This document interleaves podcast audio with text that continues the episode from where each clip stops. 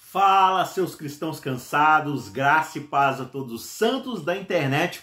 Você está no canal Cristãos Cansados. É uma alegria receber você por aqui.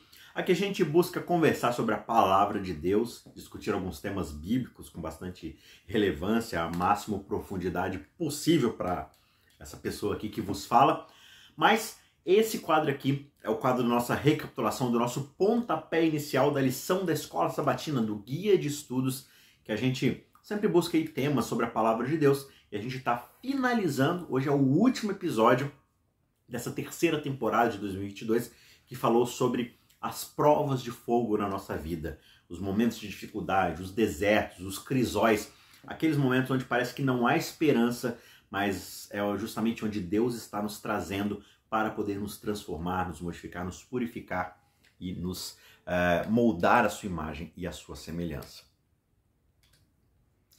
E para finalizar essa nossa série, nesse 13 terceiro episódio, nesse nosso último episódio, a gente vai falar sobre talvez a coisa mais importante, que é o próprio Cristo no crisol. Como é que Cristo encarou todas essas coisas e como ele é de fato, não só o nosso exemplo, mas o nosso substituto na maior de todas as dificuldades, que é justamente a morte pelos pecados de toda a humanidade. Então essa semana a gente conclui o estudo desse trimestre sobre o sofrimento com essa visão do sofrimento que o próprio Jesus sofreu e do conforto, da esperança que ele proporcionou a todo mundo por causa dessa sua ação, por causa dessa sua vida demonstrada diante do sofrimento. Né? Então, os três tópicos para a gente poder dar essa pontapé inicial nessa nossa discussão são: primeiro, Jesus sofreu igual a todos nós, da mesma forma como todos nós. Esse é o primeiro ponto. O segundo ponto, Jesus sofreu de uma forma completamente diferente de todos nós. E como assim? Você não está se contradizendo? Não. Você já vai entender por quê quando a gente ampliar um pouco esses dois tópicos. E por fim, terceiro ponto, o sofrimento de Cristo nos dá conforto e também nos dá esperança para passarmos nós mesmos por essas provações. Nosso verso central dessa semana é: Por volta de três horas da tarde, Jesus clamou em alta voz, dizendo: Eli, Eli, lema sabachthani. Isso quer dizer: Deus meu, Deus meu, por que me desamparaste? Mateus 27, verso 46. Então, esse verso mostra como o próprio Jesus se sentiu desamparado, afastado, desconectado do Pai por causa do meu e do seu pecado. Isso foi talvez a coisa mais difícil para ele. Não ser cuspido, não ser esbofeteado, não sangrar, não ser né, pregado na cruz, mas sentir uma desconexão real com o Pai. Isso, para Jesus, com certeza foi o maior de todos os seus sofrimentos, mas ele enfrentou tudo isso por causa de mim, e por causa de você. Então vamos para o nosso primeiro tópico. Antes, pela última vez neste trimestre, eu quero pedir a você que ainda não é inscrito no nosso canal, se inscreva. Por favor, faça parte da nossa comunidade de estudo da Bíblia e você vai ter acesso às nossas meditações diárias. No ano que vem nós vamos ter as nossas aulas semanais sobre os livros da Bíblia, aprender a como ler a Bíblia estruturalmente dentro do seu tema maior. Vai ser muito legal, eu tenho certeza, você vai gostar bastante. E para isso você deve se inscrever no nosso canal para quê? Para poder receber as notificações sempre que sair um conteúdo novo, além das meditações diárias, também as aulas e as recapitulações da lição da Escola Sabatina. E quem sabe mais conteúdo, eh, se Deus quiser, conforme o canal for crescendo e você for fazendo parte dessa, desse crescimento, né? desse engajamento. Então, se você não é inscrito, se inscreva. E por favor, já aproveita agora esse momento, deixa o seu joinha aí no vídeo e também, se você puder, comente alguma coisa no vídeo porque isso gera engajamento, gera relevância e o YouTube entende que esse material está sendo legal para as outras pessoas e ele vai indicar isso também para que outras pessoas possam assistir e também serem alcançadas pela palavra de Deus. Beleza? Eu conto com você para nos, nos ajudar, né? Então vamos para o nosso primeiro tópico da lição aqui, que é Jesus sofreu igual a todos nós. Ele teve o mesmo tipo de sofrimento que todos nós tivemos. O que isso quer dizer? Na sua humanidade, né? Jesus era 100% homem, 100% Deus. Na sua 100% humanidade, Jesus enfrentou as mesmas provações e as mesmas dificuldades comuns de toda a humanidade. Você vê, por exemplo, lá em Hebreus capítulo 2, versos 14 a 18.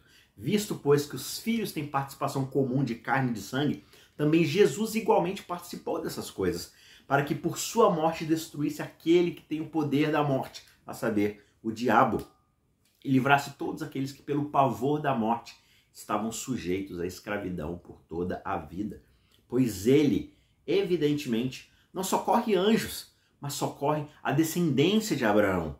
Por isso mesmo era necessário que em todas as coisas ele se tornasse semelhante aos seus irmãos, para ser misericordioso e fiel sumo sacerdote nas coisas referentes a Deus e para fazer propiciação pelos pecados do povo, pois naquilo que ele mesmo sofreu quando foi tentado, é poderoso para socorrer aqueles que também são tentados. E no capítulo 4, o autor de Hebreus continua: Porque não temos um sumo sacerdote que não possa se compadecer das nossas fraquezas. Pelo contrário, ele foi tentado em todas as coisas à nossa semelhança, com a diferença de que ele não teve pecado. É claro que teria sido já uma infinita humilhação para o Filho de Deus se revestir da natureza humana, mesmo perfeita, quando na época de Adão, no seu estado de inocência lá no Éden. Só que Jesus aceitou a humanidade quando a raça já havia caído, já havia sido enfraquecida por mais de 4 mil anos de pecado. Como qualquer filho de Adão, Jesus aceitou os resultados da operação da grande lei da hereditariedade, ou seja, ele recebeu um corpo já castigado pelo pecado, pelas fraquezas, pela fome, pelas necessidades. O que esses resultados foram? Né? Na verdade, eles se manifestaram na história dos ancestrais terrestres, da linhagem de Judá, por exemplo, mas de toda a humanidade.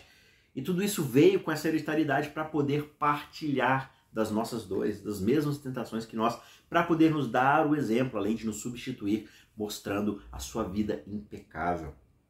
O sofrimento que Jesus suportou incluiu nascer na pobreza, ser ameaçado constantemente pela violência física, ser assaltado pelas tentações do diabo, e tudo isso enquanto ele estava cercado por uma família que não tinha sustento. Indo para o Egito, fugindo ali da, da declaração de morte de Herodes, várias coisas que Jesus foi passando durante toda a sua vida. No entanto, esses mesmos desafios são aquelas que, aquelas coisas que o ajudaram a formar exatamente o caráter perfeito que Jesus tinha. Né? Porque convinha, Hebreus continua dizendo, convinha que Deus, por causa de quem e por meio de quem todas as coisas existem, conduzindo os muitos filhos à glória, aperfeiçoasse por meio de sofrimentos o autor da salvação deles. Pois tanto o que santifica como os que são santificados, todos vêm de um só. É por isso que Jesus não se envergonha de chamá-los de irmãos. Então veja, Jesus não é um sumo sacerdote alheio aos nossos sofrimentos. Quando a gente olha para o céu e diz: Senhor, o Senhor não sabe o quanto eu estou sofrendo. Ele responde: Filho, olha para a cruz. Eu sei exatamente o que é sofrer. Eu fui um de vocês, eu sou um de vocês. Eu me encarnei como um ser humano comum, que sofre fome, dor, doença, frio, chuva, tudo. Eu sei o que é sofrer e mais do que ninguém, eu sei o que é estar desconectado do Pai. Então veja, eu estou aqui para poder ajudar vocês.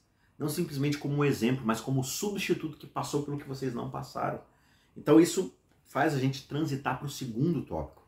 Jesus, por mais que tenha sofrido da mesma forma que todos nós sofremos, ele ainda, acima disso, sofreu um tipo diferente de sofrimento que nenhum de nós experimentou. Para além do sofrimento comum de toda a humanidade, Cristo suportou um sofrimento sobrenatural que a gente não consegue sequer imaginar. Por exemplo, a rejeição que às vezes a gente experimenta é, do outro, né? Quem já não recebeu uma, uma rejeição de uma amizade, de um, de um amor, né? De, de, um, de um interesse romântico que tomou um toco, tomou um fora, né? Ou mesmo de um círculo de amizade, de, um, de uma sociedade, de emprego. Todos nós já experimentamos a rejeição de alguma forma e tudo isso é simplesmente uma pálida memória, uma pálida experiência em comparação com o que de fato deve ter sido ser o criador e redentor de todo mundo apenas para ser rejeitado por aqueles que você criou e que você veio redimir. Veio para o que eram os seus e os seus não receberam. Olha que terrível. Ele é o criador que é rejeitado pelas criaturas. Ele é o redentor que é rejeitado por aqueles que ele veio redimir. Quem de nós pode dizer que sentiu esse tipo de rejeição, esse tipo de exclusão as multidões que acompanhavam Jesus na entrada triunfal, quando ele é, subiu sobre o jumentinho para poder ser coroado como rei, ser reconhecido como rei, né? aquelas multidões que acompanhavam Jesus nessa entrada triunfal ficaram surpresas e até desapontadas quando viram os olhos de Jesus se encherem de lágrimas e o seu corpo balançar de um lado por outro, como se fosse uma árvore no meio da tempestade. enquanto um gemido de angústia saía dos seus lábios, trêmulos, como se fosse das profundezas de um coração extremamente partido. E essa súbita tristeza, porém, era qual nota de lamento em meio de um grande coro triunfal. O povo lá, feliz da vida, regozijando, filho de Davi, tal, tal, tal, tal, tal, glorificando Jesus. E Jesus triste, com o coração completamente quebrantado. Por entre uma cena de regozijo em que todos lhe tributavam homenagens, o rei de Israel se debulhava em lágrimas. Não as silenciosas lágrimas da alegria, mas um pranto e gemidos de inexprimível angústia. Por quê? Porque ele sabia que tudo aquilo ali era superficial. Que de fato, dentro dos parâmetros de redenção e salvação, muitos ali no meio daquele povo o rejeitariam. Então você entende o tamanho da dor que Cristo estava sentindo. Ele estava fazendo, pagando o preço mais pesado que o ser humano poderia pagar, experimentando tudo isso para poder oferecer a redenção, e muitos iriam rejeitar essa redenção. O último exemplo de sofrimento sobrenatural que a gente pode citar aqui foi justamente o de José de Semane, lá no Calvário, né, antes do Calvário, e também o próprio Calvário em si. Aqueles momentos que precedem o seu julgamento, a sua morte, a sua crucificação. São momentos de dor, de desconexão do Pai, de suar sangue, por causa de todos os pecados de todo mundo, de todas as eras que ele carregava sobre si agora. E a Bíblia diz que Jesus simples, não era simplesmente que Jesus tinha os nossos pecados, Jesus se fez pecado por nós. Tudo aquilo que é mais abjeto a Deus, tudo aquilo que mais causa separação de Deus por causa da santidade divina, Jesus agora se torna aquilo. Jesus traz sobre si tudo isso, ou seja, tudo que é repugnante para o seu pai, que o seu pai não aceita na própria presença, estão agora sobre Jesus. Logo, o que isso significa?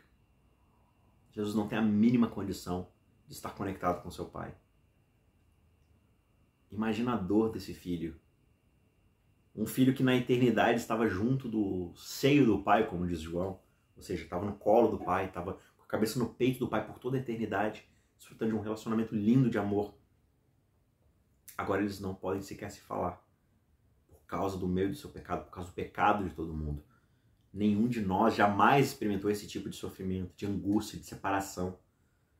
Cristo se achava então nessa atitude diversa daquele em que sempre estivera os seus sofrimentos podem melhor ser descritos nas palavras do profeta: Ó espada, ergue-te contra o meu pastor e contra o varão que é meu companheiro, diz o Senhor dos Exércitos, lá em Zacarias 13, 7. Como substituto e refém do pecador, Cristo estava sofrendo sob a justiça divina.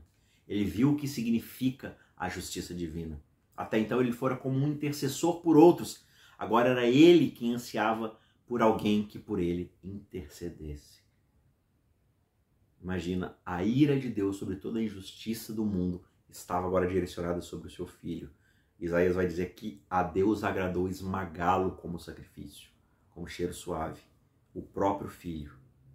Esse é o grau de sofrimento que Jesus enfrentou por mim e por você. Então, quando a gente começa a entender essas coisas, quando a gente começa a colocar um pouquinho de perspectiva no sofrimento que Jesus passou, primeiro, um sofrimento igual ao nosso, com que faz com que a gente possa se conectar com ele com que a gente possa se reconhecer nele, mas ao mesmo tempo um sofrimento que vai além do nosso próprio, que é muito maior. Logo, e aqui a gente entra no terceiro ponto, é esse sofrimento de Cristo que nos dá conforto, que nos dá esperança, porque ele passou por esse sofrimento muito maior do que qualquer sofrimento que a gente já teve, para que nós não precisássemos passar por essa separação de Deus, por essa rejeição de Deus por causa do juízo contra toda iniquidade. O sofrimento de Cristo então nos dá esse conforto e essa esperança. A escritura é clara para o cristão, o sofrimento é algo inevitável. Nós vamos passar pelo sofrimento. E em meio ao nosso sofrimento, a gente deve ter duas coisas em mente. Primeiro, Cristo nosso Senhor sofreu mais do que qualquer um de nós. Lá na cruz, ele tomou sobre si as nossas enfermidades. Ele tomou sobre si as nossas dores. Ele levou tudo isso sobre ele. O que a gente conhece como indivíduos, ele sofreu coletivamente, corporativamente. Ou seja, Qualquer rejeição que você já tenha sentido em relação a Deus, Jesus experimentou carregando o peso de todos nós. Aquele que não tinha pecado tornou-se pecado por nós. Sofrendo de uma forma que nós, como criaturas pecadoras, jamais poderíamos sequer imaginar. Tudo isso ele fez por amor a mim e a você. Ele passou por esse crisol, por esse deserto, por essa prova de fogo, para que eu e você não precisássemos passar. E em segundo lugar, à medida que nós sofremos, a gente também deve se lembrar dos resultados do sofrimento de Cristo, ou seja, ter em mente o que nos foi prometido por meio do que ele fez por nós, por meio do sofrimento que ele experimentou. Por suas pisaduras nós fomos sarados. Por causa da sua morte nós temos vida. Por causa da sua rejeição, parte de Deus, nós temos paz e aceitação por parte de Deus. O sofrimento de Cristo não só nos traz esperança, nos traz a salvação por completo.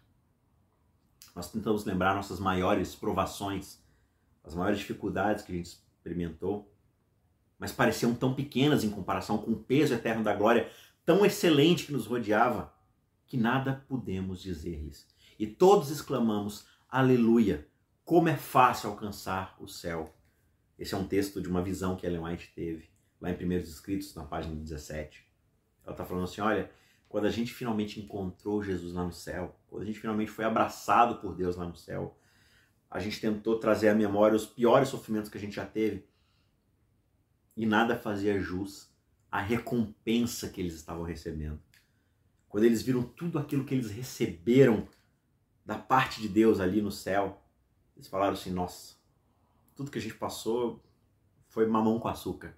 Foi brincadeira de criança comparado com toda a grandeza daquilo que Deus está separando para cada um de nós. Esse é Jesus. A vida de toda a graça. A vida de cada promessa. A vida de cada mandamento. A vida de cada bênção. Jesus é a realidade. Jesus é a glória, é o perfume. Jesus é a própria vida. Quem me segue, ele diz, não andará em trevas, mas terá a luz da própria vida.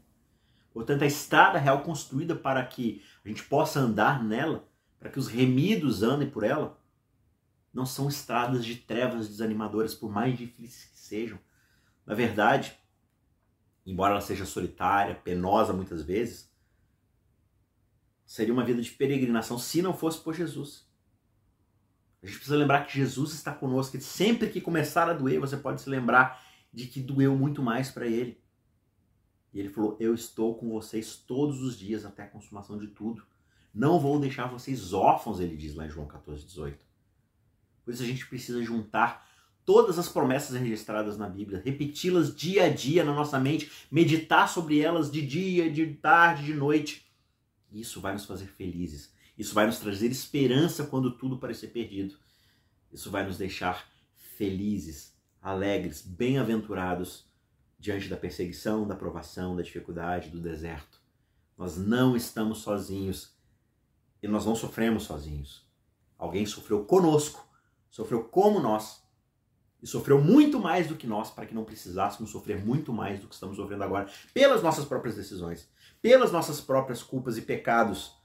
Mas nós não precisamos suportar o sofrimento último, que é o da separação final e definitiva de Deus e da ausência da própria vida, porque ele se fez pecado por nós um dia e sofreu o maior de todos os desertos. Ele passou para pelo maior de todos os crisóis, pelo mais quente de todos os fogos, para que eu e você pudéssemos ser filhos e filhas de Deus. Espero que você tenha aprendido muito nessa temporada.